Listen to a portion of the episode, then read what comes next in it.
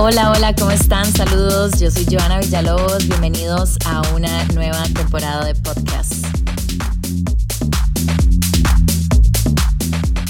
Hola, hola, ¿cómo están? Saludos, yo soy Joana Villalobos, bienvenidos a un nuevo episodio de podcast. El día de hoy muy emocionada porque estamos en la casa del podcast, en la resortera, y vamos a hablar de no solo un proyecto, sino una idea que hace unos años nos parecía futurista y ya la tenemos en Costa Rica. Uno dice, madre, quiero saber todo esto porque uno realmente no sabe mucho sobre las criptomonedas, ¿verdad? ¿Qué es? ¿Cómo, cómo hacemos? ¿Cómo lo tenemos? ¿Cómo funciona todo? Y hoy vamos a hablar de eso. Tenemos a Roberto Cruz. Roberto, a mi podcast. Hola, Joana, mucho gusto. ¿Cómo estás? Muy bien, por dicha. Bueno, hoy vamos a hablar de criptomonedas y yo le decía a Roberto, me hablemos esto como si fuera por un manual de chiquitos, ¿verdad? Porque yo creo que todos estamos confundidos, hemos escuchado muchas cosas, noticias de allá para acá, pero no sabemos realmente cómo funciona. Primero, contame, ¿qué son criptomonedas? Ok, eh, podemos empezar por ahí. Las criptomonedas son sencillamente plata digital que utiliza criptografía como medio para asegurar que las cosas están ocurriendo bien. ¿okay? Entonces es solo plata digital que utiliza criptografía por abajo. Y eso es una criptomoneda. Entonces, de alguna u otra forma, vos ya has tratado con monedas digitales. Si alguna vez has jugado en un videojuego y has tenido algún tipo de plata, es una moneda digital que vos vas y la utilizas para otra cosa. Sí. Evidentemente no funcionan igual por abajo, pero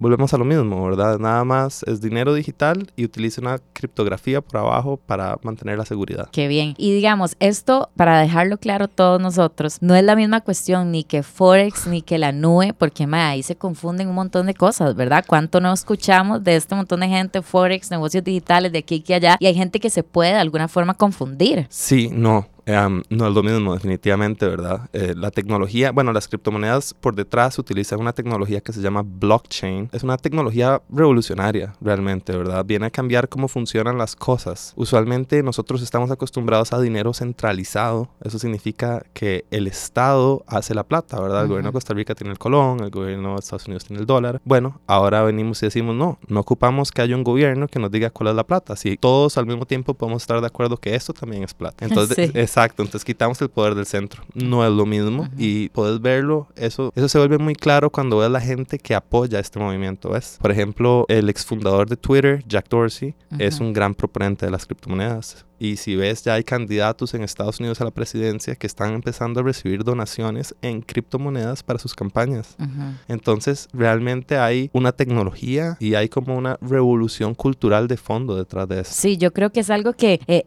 dime, pensábamos que era muy futurista, pero ya está aquí, ya lo tenemos aquí, ¿verdad? Y, y es, yo lo que defino y lo que siempre he pensado es que es una moneda internacional, ¿verdad? Ahora hablábamos eso, que tal vez nosotros tenemos aquí nuestros ahorros en el banco, cualquier banco, pero, mae, pasarlo a otro país es, es, es, un desmadre, ¿verdad? O sea, uno tiene que hasta, depende de la cantidad de plata, hasta una carta, hasta una, una cuestión bien dura. Los bitcoins se pueden pasar de aquí a cualquier otro continente de una forma muy fácil. Exacto, el, el bitcoin no tiene fronteras, eh, no tiene discriminación de género, el bitcoin lo puede usar cualquier persona. Entonces también hay una gran ventaja en eso. Por ejemplo, uno de los grandes problemas que El Salvador tenía es que la gente no tenía cuentas de banco. Uh -huh. Un montón, estamos hablando como el 80% de la gente no tenía wow. cuentas de banco. Entonces, ¿cómo haces para darle una cuenta de banco a esta gente? Ellos también necesitan hacer transacciones. Uh -huh. Bueno, es muy difícil abrir una sucursal del banco en todo El Salvador, pero puedes abrirles una, una billetera de Bitcoin uh -huh. y de pronto ellos ya también tienen dinero digital y lo pueden enviar y pueden recibir pagos y pueden transaccionar con él. Qué vacilón, porque lo que uno escucha de El Salvador es otra cosa, ¿verdad? Uno no, uno no desmenuza realmente qué está pasando ahí. Bueno, Roberto, aquí en Costa Rica ya es posible, más escuchen esto, ya es posible ir a restaurantes y pagar hoteles, lugares con bitcoins. Más, contame este proyecto Criptociudad. Ok, bueno, um, como vos decías, se percibía como algo muy futurista hace unos años, entonces también se ha hecho un trabajo muy grande en que sea más sencillo de usar. Uh -huh. Utilizar un Bitcoin hace 10 años era mucho más difícil que utilizar un Bitcoin ahora, ¿verdad? Ahora sí, hace 10 más... años existe, digamos. Sí, claro, existe hace años. más de 10 años. Incluso. Sí, que uno no sabe. Digamos que yo lo empecé a, a escuchar full, tal vez en pandemia. De, bueno, eh, hubo varios fenómenos por los -huh. cuales eso pasó, entonces tenés toda la razón, en pandemia sonó mucho más, pero bueno, existe hace 10 años y antes como el UI y las aplicaciones o las casas de, las casas de intercambio eran mucho más complicadas de utilizar. Hoy por hoy existe tecnología más sencilla. Entonces, bueno, te cuento un poquito. Yo trabajo por un proyecto que se llama Nimic. Ujú. Nimic es una criptomoneda tica, fue fundada en Santa Teresa por ticos y alemanes. Ay, Santa Teresa siempre adelante. Este, y bueno, nosotros lo que tenemos es un ecosistema de pago. O sea, tenemos un blockchain, que o sea, tenemos nuestra propia moneda, tenemos nuestra propia en billetera. Santa Teresa. Sí, bueno, ahí, ahí es como nuestro headquarters. Nos reunimos a ajá. trabajar ahí dos meses al año, pero bueno, el caso es que tenemos todo un ecosistema de pagos y dijimos, esto tiene que parar de existir en Internet. O sea, ¿cuánto no escuchas de las criptomonedas, pero cuánto realmente las ves en la calle? Casi nunca. No, nunca, sí. Entonces nosotros decidimos dar un paso al frente y crear esta iniciativa que vos mencionabas que se llama Cripto Ciudad. Entonces Cripto Ciudad lo que hace es, lo que es en general, es una alianza de proyectos que Ujú. buscan De negocios. bueno, sí, de negocios, pero lo que somos son un montón de proyectos que buscamos hacer que negocios utilicen blockchain y Bitcoin y. Nimic como medio de pago. Entonces es todo un camino, ¿verdad? Porque requiere educar a la gente. Como vos decís, la gente cuando ve las noticias, ves que estafaron gente y que la gente perdió dinero y cuando la- salen las noticias, las noticias pues son un poco incompletas, ¿verdad? El periodista no es un experto en el tema. Ujú. Entonces siempre tiene una connotación negativa porque eso vende más. Pero realmente las criptomonedas son algo muy positivo, ¿verdad? Es una comunidad global de personas que utiliza eso. Ujú. Entonces nosotros lo que empezamos a hacer fue ir a locales, empezar a educar gente y decirles como que esto es una posibilidad, que ustedes pueden recibir más clientes si aceptan criptomonedas. Y todo bajo el mantra de que te lo ganes, no lo compres. Porque si empezás a comprar criptomonedas, ya estás invirtiendo. Lo Sí. cual no te, no te voy a decir si es bueno o malo, pero eso no es lo que nosotros le decimos a la gente que haga. Nosotros le decimos a la gente, acéptelo como medio de pago, nútrase de esta comunidad que ya existe y crezca su negocio. Sí, claro. ¿Vos crees, Roberto, en lo que han analizado ustedes ya como una línea de negocio, que muchos extranjeros vienen a Costa Rica a pagar con bitcoins ya? Sí, actualmente pasa un montón. Wow. Este, te puedo hablar específicamente de una comunidad en Ubita. En Ubita hay un proyecto muy grande de Bitcoin. Ahí el ex dueño de Twitter hizo un, hizo un festival, incluso, que no era directamente de Bitcoin, pero era de Bitcoin, ¿verdad? Entonces, sí hay mucha Aquí en Costa Rica. Aquí en Costa Wow, Rica, sí, claro, enorme. Se llamaba ¿Cómo no Nostri. escuchamos eso en las noticias nosotros? Bueno, perdidos todos. Ajá, perdidos. Pero para eso estamos aquí nosotros, justamente, para decirles que esto está pasando, ¿verdad? Ujú, ujú. Ok, Mae, eh, la gente se preguntará, bueno, Mae, ¿cuánto cuesta? O sea, ¿cómo funciona? Explícanos eso, la transacción entre Colón, Bitcoin, para entender un poco esa parte. Bueno, son dos cosas. El Bitcoin, la ofer- el precio del Bitcoin solo está dado por la oferta y la demanda. Ok, no hay nada más que te diga cuánto vale un Bitcoin que la oferta y la demanda. Ok. Entonces, actualmente un Bitcoin vale 30 mil dólares. Hace dos meses un Bitcoin valía 15 mil dólares. Hace un año y medio un Bitcoin valía 60 mil dólares. Ujú. Entonces, definitivamente hay una fluctuación sí, es porque bastante fluctuante. todavía la gente entra y sale y todavía países lo quieren regular y otros países no. Todavía hay como un toma y deme que va a terminar eventualmente definiendo el precio de esto. Pero Ujú. como falta tanta gente de participar en esta economía, entonces uno tiene buena fe en el hecho de que probablemente podría seguir subiendo. Sin embargo, un poco para todos, ¿verdad? Ujú, o sea, yo no te puedo prometer a vos que el precio se va a mantener o que va a subir o que va a bajar. Es una realidad. Me parece Sí. a mí que cuando... Sí, es igual como el dólar, mae. Aquí no sabemos, ¿verdad? Hace un año el dólar altísimo, hace dos años ahorita estamos en 500, mae. Es, Exacto. es una cosa de economía. Exacto, digamos, no, existen, no existe una actividad que no tenga riesgo. Todas las actividades tienen riesgo y cada persona decide su nivel de riesgo. Entonces, de hecho, eso me lleva a contarte un poquito del perfil de persona que hemos encontrado que se ha animado a, A usar a usar bitcoins. Bitcoin. Ay, Sí, claro.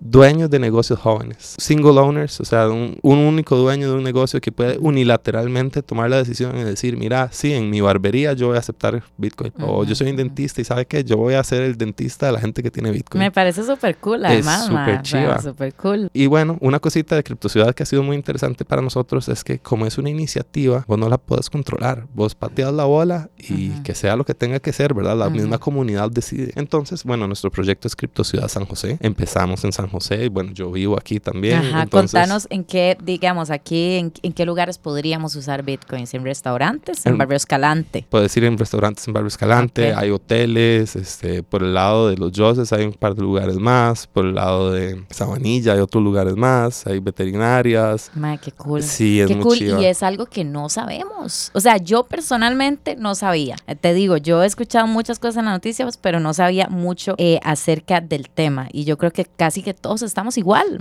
Bueno, te cuento, por eso es que estoy acá, ¿verdad? Ujú. Porque todo esto de Bitcoin existe en una burbuja, como una cámara de Exacto. eco. Todo el mundo habla y entre los que saben Bitcoin todos juran que esto ya pasó y es lo más Ujú. famoso del mundo, pero cuando hablas con otras personas, ellos no saben. Entonces por eso estamos acá, porque queremos como llegarle a una audiencia y decirles como, hey, Esto si existe. esto existe. Y no solo eso, nosotros les enseñamos gratis. Ujú. En la página de CryptoCiudad, que es criptociudad.cr, recomiendo a todos que vayan. Ahí hay instrucciones para principiantes, hay instrucciones para due- dueños de negocios. Podés buquear una reunión conmigo de forma gratuita. Entonces Ujú. nosotros regalamos las herramientas, nosotros Ujú. regalamos el soporte, nosotros creamos un mapa en el cual podemos poner todos los negocios que aceptan cripto. Entonces así te damos visibilidad. Nosotros tenemos un poquito de músculo económico y somos una organización sin fines de lucro. Wow, bueno, súper bien. Entonces, todos los que están escuchando esto tienen algún negocio, mae, eh, infórmense, porque es que eso creo que es lo que de verdad nos falta. Y además, yo, por ejemplo, he visto a un montón de eh, maes, economistas y gente que se ha hecho unas habladas de criptomonedas y uno dice, y no entendí nada, eso es demasiado técnico. O sea, que alguien me explique realmente cómo es la cuestión. Entonces, qué interesante este proyecto. Sí. ¿Hace cuánto lo tenés aquí en, en San José? Bueno, Cripto Ciudad San José nació en marzo de este año. Wow, sí, Entonces, súper nuevo. Es súper nuevo y ha sido como un proceso de, de comprensión también, porque lo primero que hicimos fue acercarnos a otros proyectos de criptomonedas, como para ponernos todos bajo una sombrilla y decir, hey, no peleemos, todos somos proyectos de esto, hay campo para todos y si trabajamos juntos es más fuerte. Sí. Pero volvemos a lo mismo, vos no podés controlar una iniciativa. Entonces terminó pasando que los lugares que menos sabían de cripto han sido los más receptivos. De Ujú. hecho, la mitad de mi esfuerzo se ha ido, no, no lo pensarías, pero se ha ido en Orosi. Eso me estabas contando ahora, que Orosi es donde más hay bitcoins. En, en Orosi, bueno, encontramos como un método de trabajo. En Ujú. Orosi yo encontré con un muchacho, se llama Roberto. Él es básicamente un líder comunal. Él es un dentista, pero creció en Orosi, conoce a todo el mundo. Le enseñé desde que qué es un Bitcoin hasta que él ya sabe hacer todo el onboarding. Él puede hacer mi trabajo. No le digas, pero él ya puede hacer mi trabajo. Ok. Y ha habido un crecimiento enorme. Justamente el sábado pasado estaba dando una exposición ahí. Llegaron un par de diputados, llegó un alcalde, llegan gentes con negocios humildes de la zona, gente con negocios más grandes de la Ujú. zona. Y la idea que tenemos es que Orosi sea un hub. ¿Me entendés? Wow. Porque sí, claro. Orosi dándolo todo. Orosi mae. dándolo todo. Ha sido chivísima. La misma comunidad hizo un video promocionando el turismo y diciendo como eh, ahí también puedes pagar con criptomonedas. Y eso fue lo que nosotros más nos chocó porque nosotros no les pagamos por eso. Ujú, Ellos ujú. lo hicieron y uno dice, Sí. la gente es viva. La gente- Mae, sí, además Costa Rica, a ver, es un país donde el turismo es nuestra primera actividad económica. Entonces, yo creo que también hacia afuera, hacia la gente que usa bitcoins, hacia los turistas, lo que hablábamos ahora, Dima, es súper, súper, llama la atención de que Costa Rica pueda ser un país en el que sí tengamos bit- bitcoins en diferentes lugares. Eso está muy chiva. Sí, sí, es, es muy chido en realidad. Y lo que mencionas del turismo es súper importante. Existe mucho turismo de cripto. Entonces, Que no lo imaginamos, la verdad. no lo imaginas, pero pensalo por un segundo. Viene un extranjero y pierde la billetera, o el cajero no le dio plata, o tiene que sacar plata del cajero y eso le cobra una transacción muy alta. Pero si solo pudieras pagar en criptomonedas, es lo mismo para todo el mundo. Sí. Ma, ¿Y cuántas veces no nos ha pasado eso? Que nos roban la billetera, pasan en algún lado la tarjeta o uno está fuera del país, ma, va a un cajero, le cobran un montón de plata por nada más sacar la plata de uno. Inclusive aquí en Costa Rica, ¿verdad? Si vas a un cajero que no es de tu banco, te cobran. Entonces, ma, yo creo que sí deberíamos como eh, escuchar lo que está pasando, que esto ya está en Costa Rica, que ya podemos pagar. Y ahora Roberto me da un ejemplo muy claro y creo que con esto podemos ir como cerrando para que la gente entienda un poco. Me decías, ¿qué pasa eh, con una persona, por ejemplo, que es de Nicaragua, que tiene un trabajo acá y necesita de emergencia pasar plata al otro país? Ma, es, eh, es un montón de plata. El tema, Solo por eso. el tema de las remesas. Ujú. El tema de las remesas para mí, personalmente, sabrán, te lo o sea, cualquier persona que te hable de cripto va a tener una opinión diferente que la persona anterior. Para mí, el tema más bonito y lo que me motivó a entrar en esto es el tema de las remesas. Ujú. Las remesas es algo que de verdad puede ayudar a los que menos tienen. Sí, hablemos de la remesa. Contanos qué es para que la gente, si no sabe qué es. Bueno, una remesa es cuando envías plata de un país a otro. Por Ujú. entonces, por ejemplo, en el caso de El Salvador, este, la gran parte del Producto Interno Bruto de El Salvador es gente que trabaja en otros países y envía el dinero de vuelta al país. a sus familias, claro. Exacto, Ujú. eso es una remesa. Es, el, es como el impuesto que te cobra la casa que te está haciendo el, el- el cambio de país de plata. Exacto. Bueno, digamos, la remesa es la acción de mandar la plata y luego entonces existen intermediarios que te cobran por hacer Ujú. eso. Y es un montón de plata. Es ma. un montón, de, plata. Estamos hablando de porcentaje y es, y es un impuesto a los pobres. Sí, Estamos claros, la gente sí. con dinero no está pagando eso, lo está pagando la gente sin dinero. Entonces es una injusticia. Es una ¿verdad? injusticia, sí, totalmente. Entonces, ma, el Bitcoin nos facilitaría la vida con ese tipo de cosas. Porque dice, no me, no me estás pagando ese impuesto que me tenías que pagar por enviar la plata, ma, que ya de por sí es bastante duro. Claro, entonces, bueno, y una cosa que yo quisiera como dejar a la gente aquí también con, con la idea, bueno, es que nuestro proyecto NIMI también es un proyecto tico, o sea, no tenemos que, en Costa Rica hay tanta innovación, en Costa Rica hay tanto talento, no tenemos que esperar a que vengan las demás personas y nos solucionen los problemas. Y nos enseñen. Solo hay que, además. ser, hay que ser menos choteros, porque Ujú. esa es la palabra, ¿verdad? hay Sí, que ser sí. menos choteros y hay que darnos pelota entre nosotros mismos y darnos cuenta que si como país o como ciudad, porque es el concepto de criptociudad, ¿verdad? Si nosotros quisiéramos decir criptopaís, complicadísimo, porque es un país entero. Pero si nosotros vamos a pequeñas ciudades como Orosi, Monteverde, La Fortuna, Ujú. Santa Teresa, Nosara, lugares turísticos pequeños con una idiosincrasia en común, ellos se pueden unir. Y en el mapa se ve súper bonito, un montón de puntos en una densidad de área así chiquitita. Y eso atrae un montón de turismo. Y está comprobado que la gente en Bitcoin tiende a gastar entre 40 y 60% más que la gente que gasta en dólares y colones. Entonces para estos pueblos es bueno, ¿verdad? Les dejan Ujú, más. Claro. En Santa Teresa incluso yo he hablado no solo con tiendas, yo hablo con instructores de surf, porque obviamente es un instructor de surf, te va a llegar un mae joven con plata que nada más te puede dar un tip en Bitcoin, ¿por qué no? Sí, y ahora todos estamos metidos en negocios, digamos, todo digital. Hoy en día todo digital, mae. o sea, todo se ha vuelto una cosa de que con el teléfono hacemos absolutamente todo. Eh, no cuesta nada tener una billetera. No, no cuesta nada. Este, al menos la nuestra y la gran mayoría de las billeteras son gratis. Es una app que descargamos. Es una app que descargas, muchas, la nuestra en particular, es un sitio web que es un Progressive Web App. Significa que puedes guardar el sitio web como si fuera un icono en el celular. Y eso lo hacemos porque nos ayuda con la censura. Han habido países que regulan las criptomonedas. China pro- ha prohibido las criptomonedas como 15 veces ya. Entonces imagínate una situación hipotética. Apple viene y dice, bueno, yo quiero un porcentaje de la cantidad de dinero que usted transacciona en su app. ¿Cómo funciona eso con una criptomoneda? Y no podés. No puedes traquear. Entonces nosotros lo que hacemos es nos saltamos ese problema y decimos, vean, ustedes a nosotros no nos pueden censurar. Nosotros somos muy descentralizados. Nosotros todo lo que hacemos es autocustodio. Entonces no tenés cómo frenarlo. Y eso es justamente el poder enseñarle a la gente a ser el dueño de su dinero. Y es una responsabilidad. ¿Cómo es en Spider-Man, verdad? Con Sí. gran poder viene gran Sí. responsabilidad. Si sos el dueño de tu dinero, no lo perdás, porque Ujú. no puedes llamar a un servicio al cliente. Pero bueno, aprendes. Y es que esa es la gracia, ¿verdad? Hoy, hoy en día cada vez hay una brecha tecnológica más grande entre personas. Ujú. O sea, el internet ya hizo mucho. Ahora imagínate esto, que no me puedo sentar ni siquiera a explicártelo en un podcast entero. Sí. Entonces la gente tiene que empezar a aprender. Y entre más antes lo haga, mejor. Y para eso, de nuevo, les digo a todos que vayan a criptociudad.cr porque entonces ahí tenemos todo el material que ustedes pueden necesitar. Pueden ver el mapa de negocios, pueden leer instrucciones, pueden encontrar material educacional, pueden hacer agen- agendar citas conmigo. Todo es gratis. Wow, ma, me encanta, me encanta. Entonces, bueno, ma, la lección de todo esto es que el Bitcoin oficialmente se apoderó de Costa Rica. ya hay negocios, ya hay restaurantes, barberías, dentistas, todo lo que dijiste se puede pagar con Bitcoins. Gracias, Roberto, por acompañarnos y darnos una explicación pequeñita, porque aquí podríamos hablar y desmenuzar este tema por horas, ¿verdad? Eh, vamos a hacer y queremos hacer una serie de contenidos también en video para que ustedes vean cómo funciona y que sea más fácil todo y que uno, uno al menos esté awareness de lo que está pasando. Estamos aquí con Bitcoins ya oficialmente en Costa Rica, no es una estafa, no es nada de lo que usualmente hemos visto en internet. Así que bueno, gracias por acompañarnos. Gracias a vos por tenerme acá. Y recuerden visitar www. Criptociudad.cr Nos escuchamos en la próxima. Chao.